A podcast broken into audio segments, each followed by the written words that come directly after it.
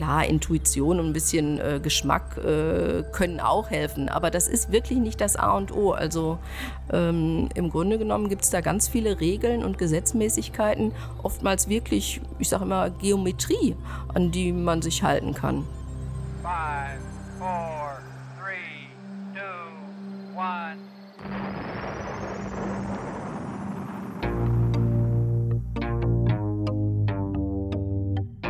kommt was Neues von der Webkonditorei. Alle lieben Podcasts und wir sind jetzt auch dabei. Wir backen das, wir schnacken das und wir wollen reden mit Menschen, die in unserer Stadt was bewegen. Sound und Volume ab, ihr Pods rein. Hier kommt der neue Podcast aus der schönsten Stadt am Rhein. Bonn, Inside. Inside, Bonn Inside. Ja, ich bin Claudia Reuschenbach, ich bin Stylistin und ich bin heute hier bei der Webkonditorei, um mit dem netten Adam meinen allerersten Podcast aufzunehmen. Juhu! ja, äh, vielen Dank, dass du hier bist und dir die Zeit nimmst. Wir sind mal gespannt, äh, was du alles so zu erzählen hast. Ähm, du bist ja in doppelter Funktion quasi hier. Ja, ich habe eine Stil- und Imageberatung, die habe ich schon seit zehn Jahren äh, lokalisiert in der Bonner Innenstadt. Äh, dort habe ich ein schönes Studio, wo ich diese Stil- und Imageberatung anbiete. Ähm, aber dann gibt es noch eine ganz eine Besonderheit und zwar meine Transtypberatung, wo ich speziell Transgendern zur Verfügung stehen, um die in Sachen ja, Aussehen, äh, Verhalten, ähm, Gangart, Make-up äh, und so weiter zu unterstützen. Bevor wir jetzt tiefer in beide ähm, Berufsfelder oder ist ja ein ähnliches Berufsfeld, aber in beide deiner Projekte einsteigen, würde ich erstmal sagen, springen wir zurück in die Vergangenheit. Ähm, du bist keine Bonnerin, das hast du mir schon verraten. Wo kommst du her? Wie bist du, wie bist du nach Bonn gekommen? Ich komme aus Schwerte, das ist äh, im Ruhrgebiet und äh, dort bin ich zur Schule gegangen, dort habe ich meine Banklehre gemacht. Äh, nach der Banklehre war ich mal im Ausland, in Las Vegas habe ich mal eine Zeit lang gelebt und gearbeitet. Cool. Anschließend habe ich BWL studiert. Ich wollte eigentlich schon hier ins Rheinland nach Köln und hatte mich während der ganzen Banklehre für Mathe-Diplom eingeschrieben, weil man äh, normalerweise in Köln zu der damaligen Zeit von diesen artverwandten Fächern noch wechseln konnte.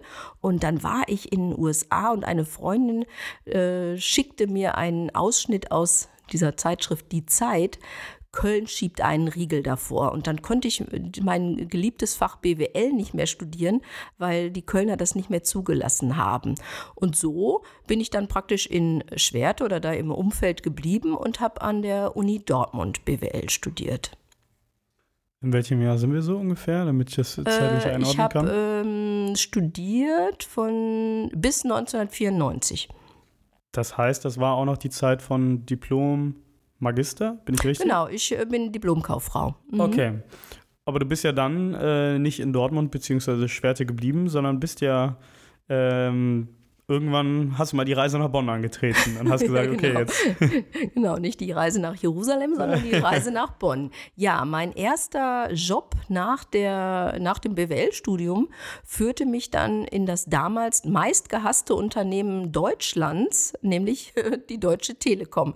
Die war damals noch so ein bisschen hin hinterwäldlerisch. Die war gerade zum Privatunternehmen geworden und äh, alle, die mal in den USA waren oder so, die äh, kannten das, dass man dort äh, verschiedene Telefone haben konnte und so. Und hier in Deutschland gab es irgendwie immer nur die orange oder grünen Knochen äh, und irgendwie äh, drahtlose Telefone gab es damals noch gar nicht. Und wenn ich meinen Studienkollegen gesagt habe, ich fange bei dem meistgehassten Unternehmen Deutschlands an, wussten die sofort, es muss die Telekom sein. äh, aber wir wissen ja alle, dass die danach einen Wahnsinns-Image-Wandel durchgemacht haben. Gerade wir hier in Bonn äh, sind natürlich die Telekom-Stadt, Telekom und Post. Ähm, ich glaube, äh, wir können uns glücklich schätzen, dass die hier sind in allen Belangen. Absolut, absolut. Ja, ja, das, äh, ich habe ja auch da angefangen und zwar guten Gewissens angefangen. Ähm, ich hatte ein ziemlich gutes Diplom. Ich konnte mir meine, äh, konnte mir oder konnte zwischen mehreren Jobs wählen. Und äh, ja, irgendwie Telekom äh, im Finanzbereich, das hat mich am meisten interessiert, weil die damals auch gerade eben diesen Börsengang gemacht haben. Und das war natürlich eine super spannende Zeit die ja auch nicht so erfolgreich verlief wie eigentlich geplant. Naja, äh, für die Zeit nachher war ich nicht mehr äh, zuständig, also, okay. aber die, äh, dieser Börsengang an sich war halt äh, super spannend, weil als Angestellter der Telekom und ich hatte da so einen Assistentenjob bei demjenigen, der, das, der den Börsengang operativ ähm, durchgeführt hat. Ich lernte alle Berater dieser Welt kennen, äh, alle, alle internationalen und nationalen Banken. Also das war das Mecker schlechthin für so einen Berufseinsteiger wie mich damals. Klar. Die, wie lange warst du da? Wie, wie lange bist du da geblieben? Ähm, von 95 bis 2000 und dann äh, bin ich tatsächlich nochmal zur Post gewechselt, weil die Post dann praktisch den gleichen Weg eingeschlagen hat. Die sind nämlich auch an die Börse gegangen und äh, da haben die einfach mein Know-how eingekauft. Äh, die Telekom hatte zwischendurch auch schon andere internationale Börsengänge gemacht in äh, Russland, in Ungarn und die habe ich alle mit betreut. Und ähm, ja, da konnte die Post mein Wissen ziemlich gut gebrauchen. was hast du, damit du, also für mich und auch für die Zuhörer, was hast du genau gemacht in, in dieser Zeit? Mm, das äh, fing an beim Mitarbeiterbeteiligungsprogramm, dass ich dafür ähm, Konzepte aufgestellt habe und die ganze operative Durchführung, das ja im, äh, im Background ganz viel zu tun äh, betreut habe, äh, aber auch äh, zum Beispiel die Hauptversammlung und äh, der Telekom-Börsengang zum Beispiel war so groß, ähm, da war am Anfang gar nicht klar, wie viele Aktionäre zur ersten Hauptversammlung wohl kommen würden. Dementsprechend haben wir die dann in Frankfurt gemacht und haben die Frankfurter äh, Festhalle und Messehalle so angemietet, dass wir sukzessive äh, dort die Türen öffnen könnten zu weiteren Räumen. Äh, ich glaube, es hätten letztendlich 250.000 Leute kommen können. Also dafür war das geplant. Ich weiß jetzt gar nicht mehr, ich glaube, vielleicht waren 100.000 da. Äh, hinterher, hat sich das, hinterher hat sich das so eingespielt, dann kamen immer so 25.000. Aber großes Event. ja, hört sich auf jeden Fall ordentlich an. Und das Gleiche hast du dann quasi bei der Post nochmal gemacht? Oder? Ganz genau, ja. Da bist du aber dann, also das waren jetzt ein Zeitraum von fünf Jahren ungefähr? Genau, und bei der Post äh, war ich dann äh, acht Jahre lang, bis 2008. Und äh, ja, das kreuzte sich dann äh, mit ähm, damit, dass ich zwischendurch Kinder bekommen habe. Und da hatten sich bei mir die Prioritäten verschoben und äh, irgendwann habe ich dann den Fokus auf Familie gelegt. Und hast dann gesagt, jetzt trete ich kürzer und bist bei der Post ausgeschieden? Ganz genau, bin bei der Post äh, ausgeschieden und äh, habe mich äh, ja in meiner Freizeit noch mehr meinem Hobby gewidmet. Ich nähe nämlich so gerne schon seit Kindertagen und äh, so bin ich auch zum Styling gekommen was ja mein aktueller Job ist. Ähm, mir haben nämlich oftmals die Kleidungsstücke, die ich mir da genäht habe, und dadurch, dass ich schon so lange genäht habe, waren die handwerklich eigentlich äh, sehr in Ordnung, aber mir haben die oftmals an mir nicht gefallen. Ich äh, stand dann vorm Spiegel und dachte, ja, hast du dir ja toll ausgedacht, aber ähm, irgendwas ist falsch. Ist es die Farbe, ist es der Schnitt, ist es das Muster? Und äh, so bin ich dann zur Ausbildung ähm, als Fashion-Stylistin gekommen. Und da habe ich dann noch eine Visagistenausbildung dran gehängt. Okay, jetzt sind wir ja schon quasi fast in der Gegenwart, aber jetzt kommen natürlich die meisten Fragen auf. Was sind das für Ausbildungen? Also im Detail. Was muss man sich darunter vorstellen? Vielleicht auch abgrenzend zu anderen Jobs, die da äh, in die Quere kommen könnten.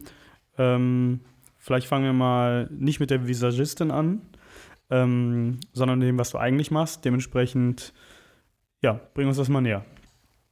Ja, als äh, Fashion-Stylistin, äh, ja, erstmal ist zu sagen, das ist jetzt nicht so, ein, äh, so eine Ausbildung wie eine dreijährige Banklehre. Mhm. Äh, das ist ein ungeschützter Beruf, äh, dementsprechend machst du da hinterher auch keine IHK-Prüfung, sondern äh, der selbsternannte Ausbilder praktisch nimmt diese Prüfung ab und du lernst als Fashion-Stylistin ähm, alles, was äußerlich weiterhilft, äh, dich so darzustellen, wie du wirken möchtest, praktisch. Also es ist ja nicht immer äh, ein und die gleiche Wirkung. Also wenn du, was weiß ich, zum ersten Date gehst, willst du vielleicht anders wirken, als wenn du zum Vorstellungsgespräch gehst. Ähm, ja, und das kannst du alles im Grunde genommen in Äußerlichkeiten übersetzen in Anführungsstrichen. Wie verlief die Ausbildung? In, in welchem Rahmen, zeitlich, sowohl auch wie viele Stunden du die Woche da investieren musstest? Also das waren immer so äh, Wochenendausbildungen. Äh, Über ein Jahr lief das Ganze und äh, das war sowohl, ähm, dass man da Farbwirkungen behandelte, ähm, also wie Farben wirken, welche Farben welche Aussagen haben. Äh, dann war natürlich die Schnittführung, äh, Stoffe wurden behandelt, es wurde auch dort genäht, ähm, es wurde der Umgang mit Kunden äh, dir näher gebracht, äh, weil ja vielleicht auch nicht alle äh, aus der Ausbildung da das darin schon ähm, Erfahrung hatten. Und äh, es wurden, das ging dann bis ins kleinste Detail, dass man sich anschaute, welche Gesichtsform irgendwelche Personen haben und äh, was dann am besten äh, zu den Personen passen würde. Welche Ausschnitte, welche Krägen, welche Haarschnitte, welcher Schmuck, ähm, all sowas. Klingt umfangreich. Das ist jetzt aber auch wieder sowas, ähm, was wahrscheinlich auch nicht nur was mit Lernen zu tun hat, sondern auch mit Geschick und ob einem das Thema liegt, oder? Weil es ist ja auch ein bisschen eine Empfindungssache. Also ähm, ich würde sagen, das kann man sehr systematisch angehen. Ich bin ja eher so eine Strategin, deshalb heißt ja, heißt ja mein Unternehmen auch Stilstrategie und jemand, der äh, ja sehr systematisch, strategisch an irgendwelche Dinge rangeht.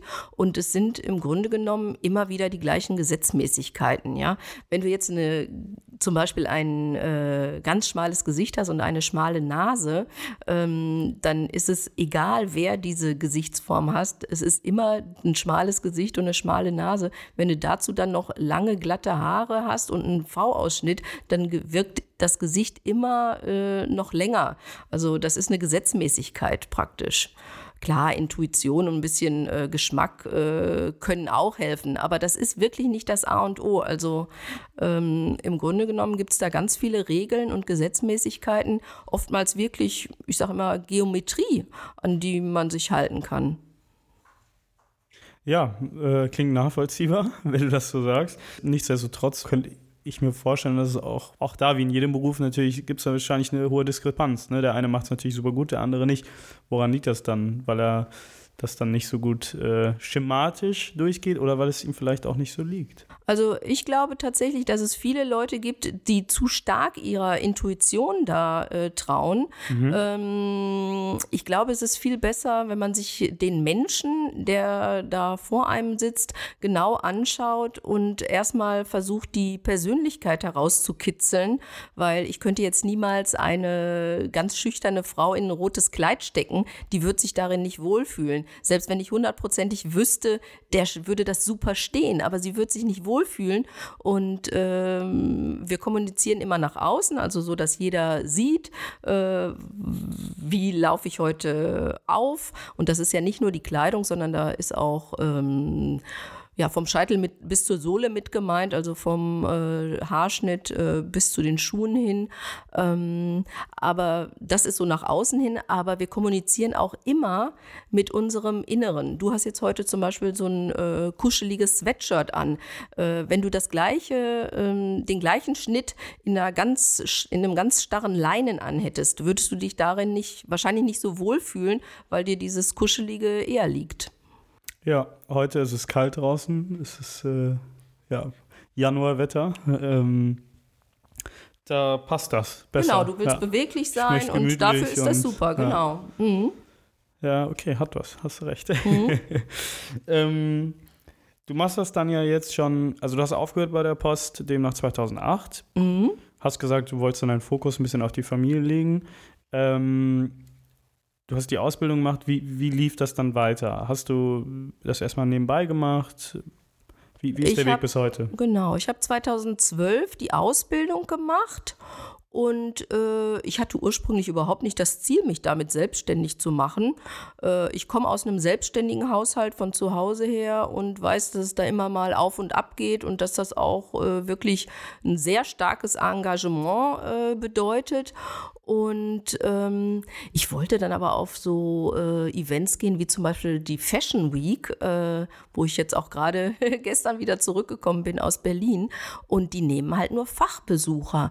Und dann habe ich mir ganz am Anfang so gedacht, ach, bastelst du dir einfach eine Website? Und dann sieht das ja so aus wie Fachbes Fachbesucher. und äh, ja, mit, äh, mit dieser Website kamen dann die ersten Kundenanfragen. Und dann habe ich mir das so überlegt, na, sollst du das mal ausprobieren? und wollte, damit es professionell ist, mir äh, auf jeden Fall ein Studio anmieten. Ähm, es gibt auch viele Leute, die machen das dann irgendwie in so einer umgebauten Garage oder umgebauten Gästezimmer. Das wäre jetzt irgendwie nie so mein Ding geworden. Ähm, und dann dachte ich, naja gut, ich kann mir ja mal so ein Studio für ein Jahr anmieten. Aber das schöne Studio, das ich dann gefunden habe, da wollte der Vermieter mal mindestens fünf Jahre. Ah, dann habe ich in den sauren Apfel gebissen. Ja, und jetzt bin ich seit zehn Jahren dort. Okay, das ist, also hat sich irgendwie, äh, hat sich irgendwie gelohnt.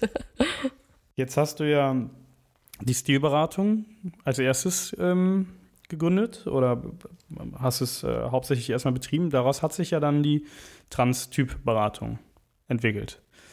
Genau. Wie, wie kam das? Ja, ähm, ich hatte ja dann praktisch jeden Tag Kunden, die für sich selber wissen wollten, wie sie am besten, am attraktivsten oder am ähm, ja, kompetentesten rüberkommen. Und äh, dann war es so, dass jemand aus meinem näheren Umfeld sich als Transgender geoutet hat. Und äh, die Person hatte dann auch ganz viele Fragen an mich als Stilberaterin. Und da habe ich so drüber nachgedacht, ja Mensch, ähm, ich berate hier jeden Tag die CIS-Menschen, wie sie heißen. Und ähm, Gibt es denn sowas eigentlich auch für Transpersonen, die ja da vielleicht viel größere Hürden zu überwinden haben und viel mehr Schwierigkeiten und Probleme mit dem Thema haben, weil sie es nicht von Anfang an, äh, weil sie darauf nicht äh, von Anfang an konditioniert worden sind.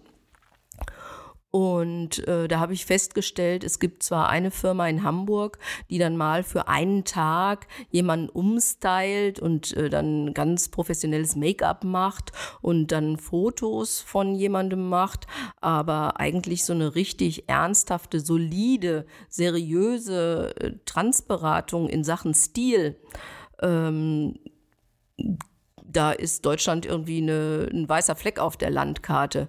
Und daraufhin habe ich gedacht, ja, da machst du jetzt deine zweite Website, weil mir das auch echt am Herzen liegt, dieses Thema. Und äh, ja, die Leute kommen aus hier ganz Deutschland, Augsburg, München, äh, Frankfurt. Äh, ich hatte aber auch schon Kunden und Kundinnen aus äh, Spanien, Australien. Ähm, allerdings berate ich das nur tatsächlich, wenn die Kunden und Kundinnen äh, Deutsch sprechen. Also die okay. normale Stilberatung würde ich mir auch äh, auf Englisch zutrauen, aber die Transberatung mache ich tatsächlich nur auf Deutsch, weil da habe ich Sorge, dass äh, wenn ich da mal vielleicht das falsche Pronomen oder so Klar. benutze, dass dann da so ein Bruch reinkommt, äh, der nicht mehr aufzuheben ist. Ja, macht, macht Sinn. Ähm, erklär mal, angenommen, ich wäre jetzt ein Kunde oder ich wäre jetzt ein Interessent. Ähm, wie, wie, läuft das ab? Äh, ich höre von dir, ähm, möchte ein bisschen, brauche ein paar wertvolle Tipps. Ich rufe bei dir an, genauso wie ich dich jetzt frage und sage, ich habe aber keine Ahnung, wie es ab jetzt weitergeht. Genau, dann kommt es darauf an, ob du jetzt als Individualkunde meine ähm, Beratung haben möchtest. Meistens haben die ja irgendwo was, wo es weh tut. Ne? Also zum Beispiel irgendwie, dass sie mit ihrer Frisur nicht zufrieden sind oder äh, dass, sie, dass vielleicht der ein oder andere fünf Kilo zu viel auf den Rippen hat und äh, das optisch wegmodeln möchte, was man nämlich ohne weiteres machen kann. Oder äh, jetzt, ähm, ich hatte vor kurzem einen ähm, Arzt, der arbeitete im Krankenhaus und der hat viele Privatpatienten, das war ein Orthopäde, der wollte da äh, seriös, aber trotzdem irgendwie lässig rüberkommen und hat das jetzt alleine nicht so geschafft, äh, da so den richtigen Mittelweg zu gehen. Ähm, ich hatte aber auch zum Beispiel schon mal äh, einen DFB-Schiedsrichter, ähm, der war total modeinteressiert und dem habe ich alles gezeigt, also welche Farben ihm stehen, welche Schnitte ihm stehen, was er auf einer äh, lässigen Grillparty anziehen kann oder wenn er irgendwie mit seiner Frau mal in die Stadt geht. Aber wir haben natürlich dann auch das berufliche Umfeld besprochen und ähm, dem stand zum Beispiel hellblau super, super gut. Und dann freute der sich, weil er mir dann erzählt hat, er hätte vier Trikots, ein gelbes, ein rotes, ein so ein blau äh, und noch ein schwarzes. Und dann würde er jetzt demnächst immer äh, das blaue Trikot auf dem Platz anziehen. Und dann habe ich gesagt, nee, du brauchst ja auf dem Platz nicht besonders attraktiv oder sympathisch rüberkommen.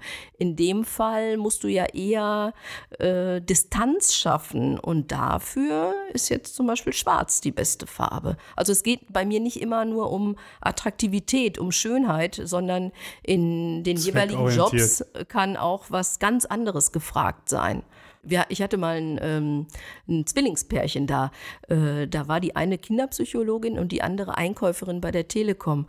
Und denen standen natürlich die gleichen Sachen. Aber die Kinderpsychologin, äh, den hab ich, der habe ich eher zu helleren Farben geraten, damit die Kinder keine Angst vor ihr bekommen. Der habe ich zu einer weicheren Frisur, zu einer runderen Brille geraten und, und, und.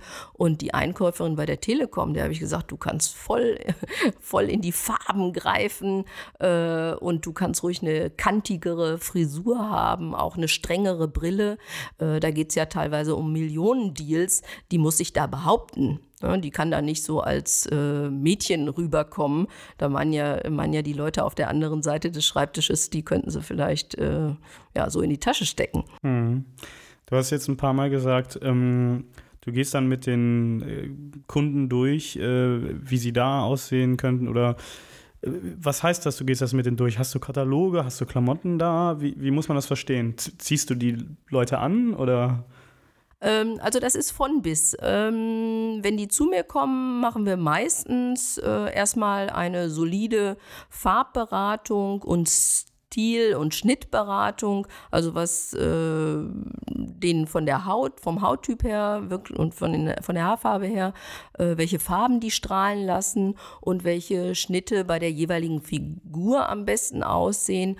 Dann geht es über zu einer Frisurberatung, ähm, weil für jedes Gesicht und für alle Eigenschaften, die du so im Gesicht hast, also äh, große Augen, kleine Augen, äh, abstehende Ohren oder äh, eine schmale Nase oder was auch immer, immer da in, sich in so einem Gesicht wiederfindet, findet, ähm, die dem, ja, da gibt es einfach äh, die perfekte Frisur.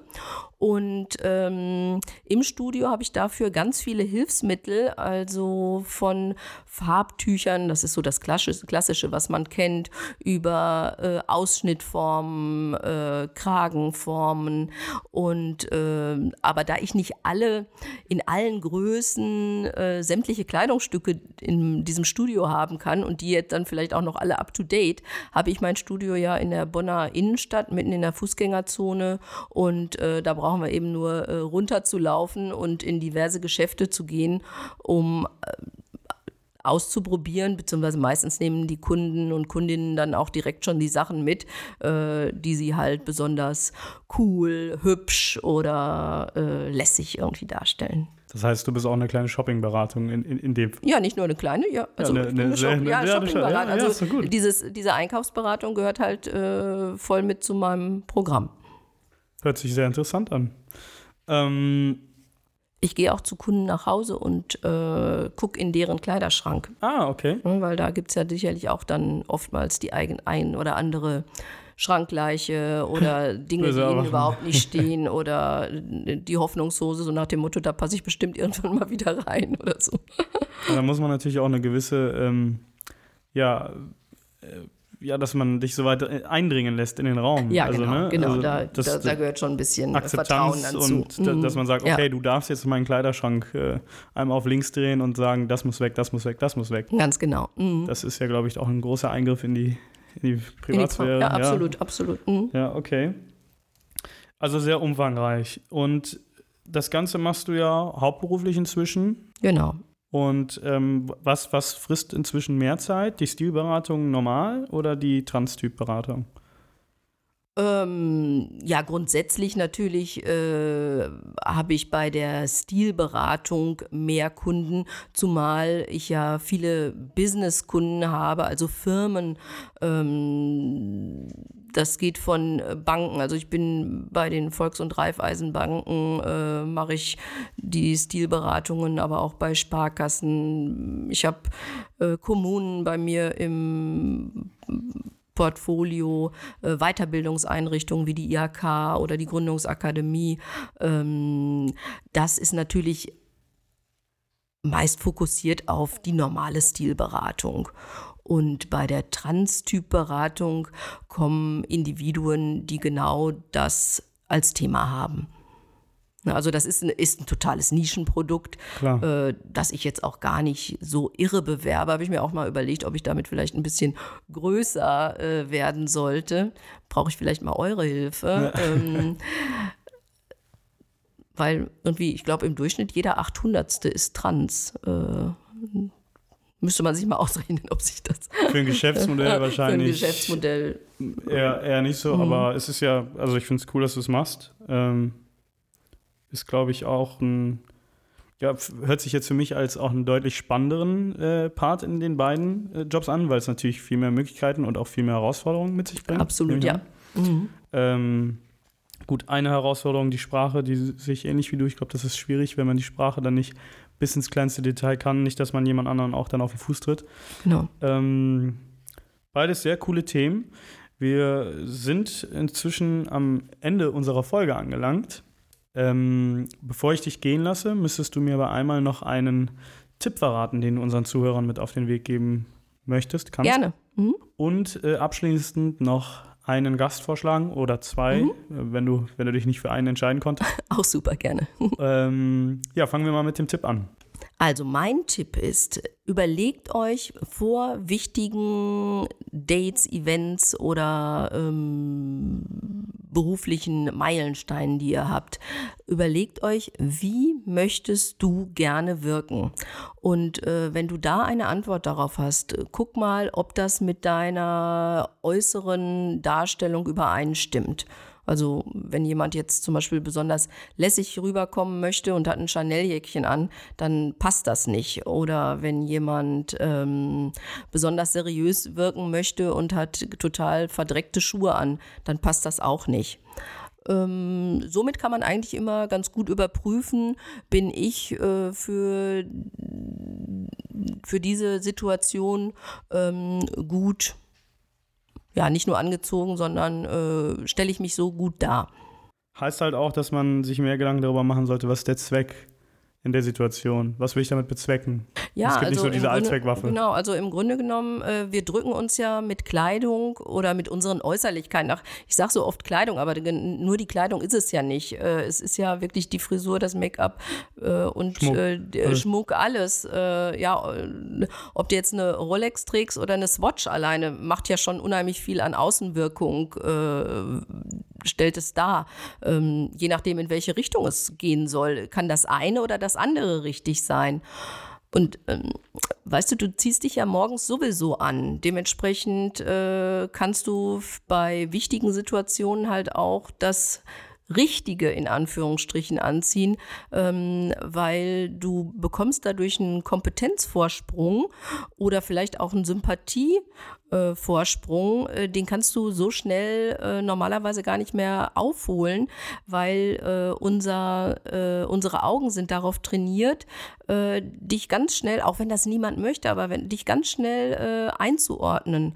Und das sind praktisch Reflexe äh, die noch von vor Milliarden, ja, äh, ja, äh, Milliarden Jahren sozusagen in dir drin sind, äh, so nach dem Motto Freund oder Feind.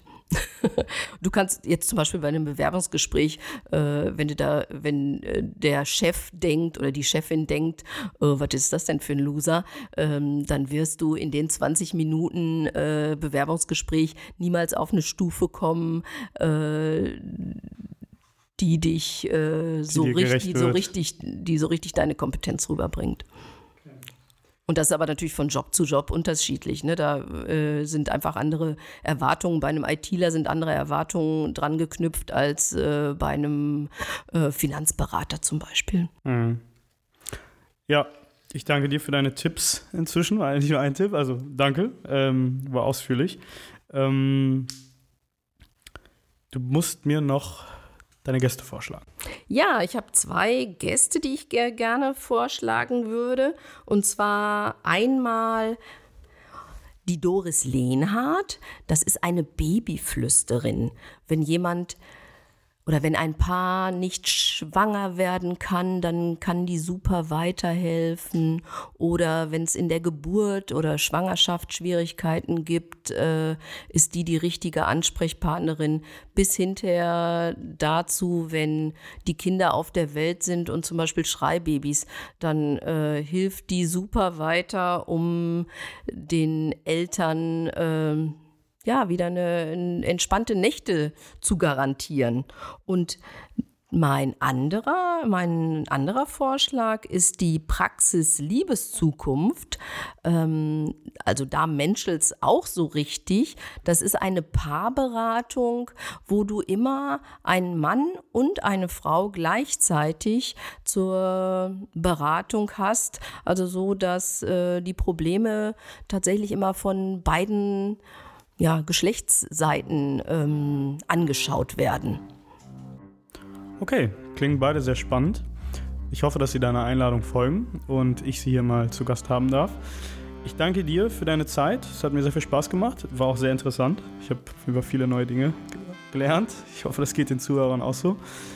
Ähm, ja, danke dir.